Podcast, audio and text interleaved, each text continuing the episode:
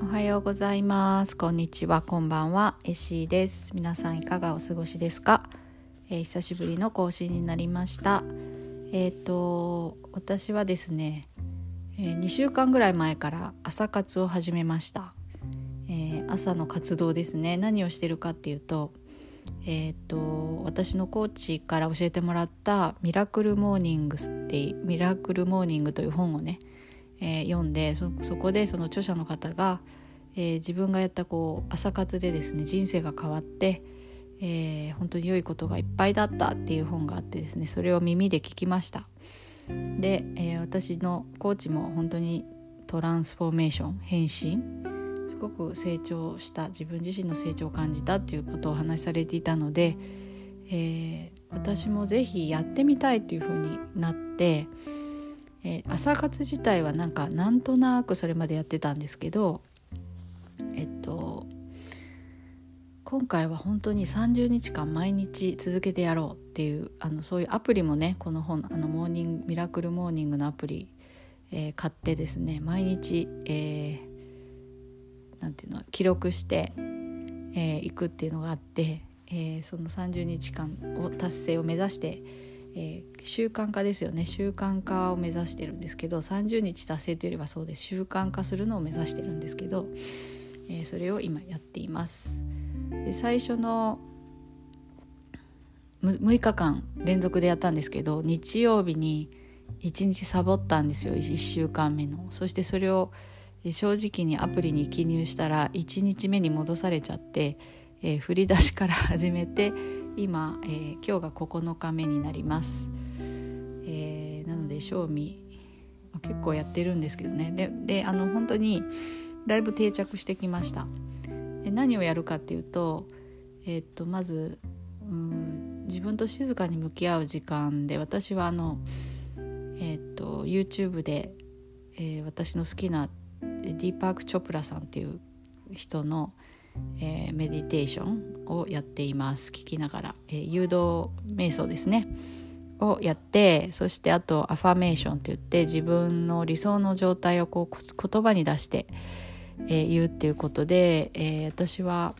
「えっと、ザ・メンタルモデル」っていう本を書かれた天外四郎さんという宇佐美香子さんですね本の中にある、えっと、マントラをね書かれててまあ、自分ありのままの自分を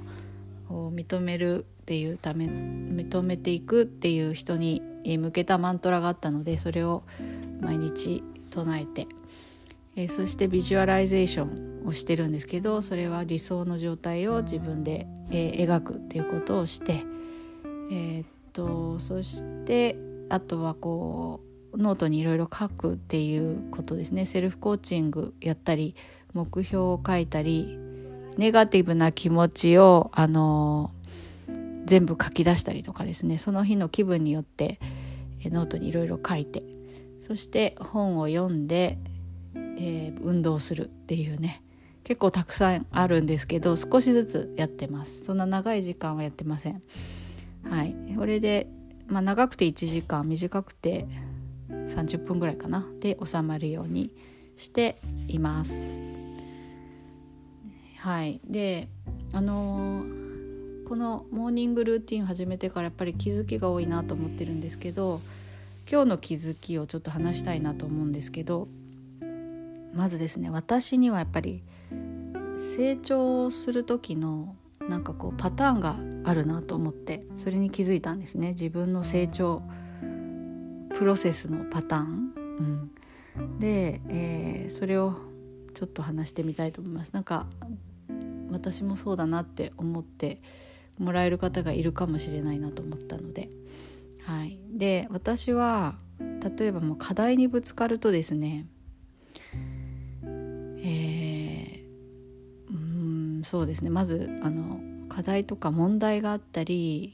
何かこううまくいかないことがあったりするとえーと、ともがきますねかなり。でもがくんですけどもがいてる時に以前どうしてたかっていうと自分ができてなかったところを探す。欠落しているとこ欠損しているところをにまず注目してああ私があれができてなかったからだ。私はまあそこに比較もあるんですけどねあの人に比べるとここができてないよねとかそういうところを見て自分を責め責めますね。で、えー、責めるし周りの人からも責められてるように感じるわけです。うんえー、っとだから周りの人たちが悪者になっちゃうんですね。えー、なので、えー、っとすっごく精神状態としては不健康で、え、心なんかですね体感としてはすっごい重い感じなんですよね。それがすっごく辛くってえー、っともうそれがひどい時は本当に体動けないぐらい寝込んじゃうぐらいだったしえっとあとは家族にね当たったりね子供とか夫に当たっていやあの大迷惑だなと思うんですけどそういうことをして負担をかけてたりします。しました。でそれをやってる間は自分はまた自分を責めてるわけですね。こんな自分じゃダメだなって。うん、でそう辛くなるのでどうしたらいいかなって考えて、えー、そこから学びを、まあ、誰かに話して話を聞いてもらってあとは本を読んだり、えーまあ、あとは休むとかそういうことをやって少しずつ癒されたりあの落ち着いたりしてきてそこから学びを得るっていう感じでもうサイクルとしてはすごい時間がかかる感じだったんですよね。学びを得た時にやっぱり少し成長してるなっていう感じはありました。でえっと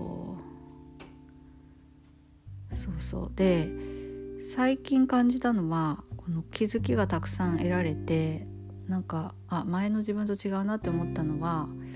まあ、ある課題があったんですけど、えー、そしてまずもがくっていうことは同じなんですけど、えー、っとその状態でも私の心がそんなに重くならなかったですね。でそこが私にとってはかなり大きな変化で、えー、っとあれ？って感じだったんですよ。うんずしーんって来ないっていうかすごくこう来るんだけどなんかそれをそんなに、えー、真正面から受け取って自分のせいにして悩むっていうことがなくなってきたような気がなくなったというかだいぶ減って軽い感じがするんですよね体感として。うん、それが私すごくあの嬉しくって、えー、なんでだろうなと思って、えー、思って今考えたんですけどやっぱりその毎日瞑想したりえー、っと誘導瞑想なんてその言葉の中にすごい学びがたくさんあってですね、うん、その中にある出来事を、まあ、どう捉えるかっていうのは本当に自分次第だよっていう言葉があったり同じ状況のね同じ全く同じ環境で全く同じ経験をしても本当に人によってそれを何て言うんですかね絶望と捉えるかチャンスと捉えるかあのそれによって本当にあのその後の行動とかね変わる。しその捉え方で本当に同じ出来事も変わってくる違う経験になるっていうことを、えーまあ、本を読んだりえー、瞑想の誘導の言葉から気づいたり、えー、してきました。できっと私は同じ出来事を違うように取れるようになったのかなと思います、えー、でなぜそれができるようになったかっていうと一つはまあ、一番大きいのは一つというか一番大きいのは本当にそのありのままの自分を受け入れるっていうことが感覚としてつかめてきたような気がするからじゃないかなって思います。うん、これはありのままの自分を認めるとか受け入れるって言葉では簡単ですけど実感としてやっぱり体体感として感覚としてつかむっていうのは難しいってずっと思ってたんですよね。でまだあの完全にできてるわけじゃないんですけど前に比べると本当にそれが感覚としてつかみやすくなってきたなっていうのを感じています。でそれが大きいのかなって今回その心の軽さっていうのはね。でもう一つ気づいたのは私のその成長パターンの中で必ず存在している人たちがいるっていうのに気がつきました。それは、まあ、私がもがいてる時にインプットくれる人がいます、ね、意見とかアドバイスくれる人がいます。あとは、